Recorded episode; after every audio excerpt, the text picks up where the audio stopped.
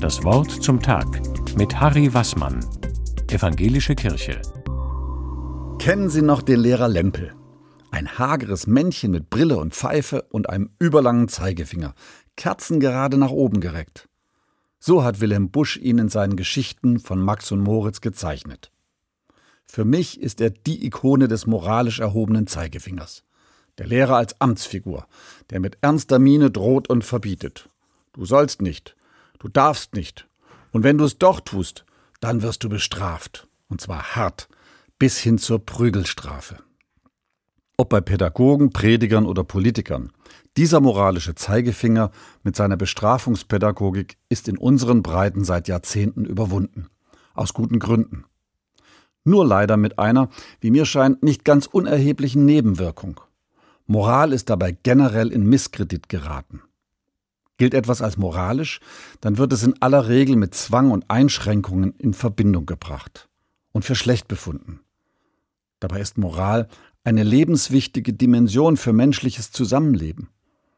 Moral steht für einen Verhaltenskodex, der ein Miteinander verbindlich und verlässlich regelt.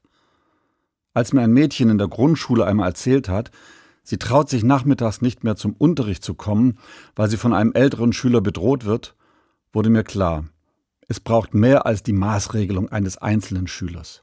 Hier ist eine Verständigung über die Grundlagen des Miteinanders nötig. Denn ohne klare Verhaltensregeln wütet die Kraft des Stärkeren. Deshalb werden an vielen Schulen heute Leitbilder erarbeitet.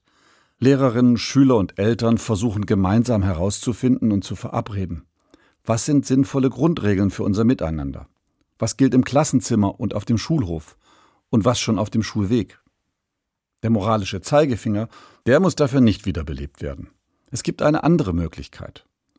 Als Gegenbild gefällt mir der Zeigefinger des Johannes auf dem Isenheimer Altar von Matthias Grünewald.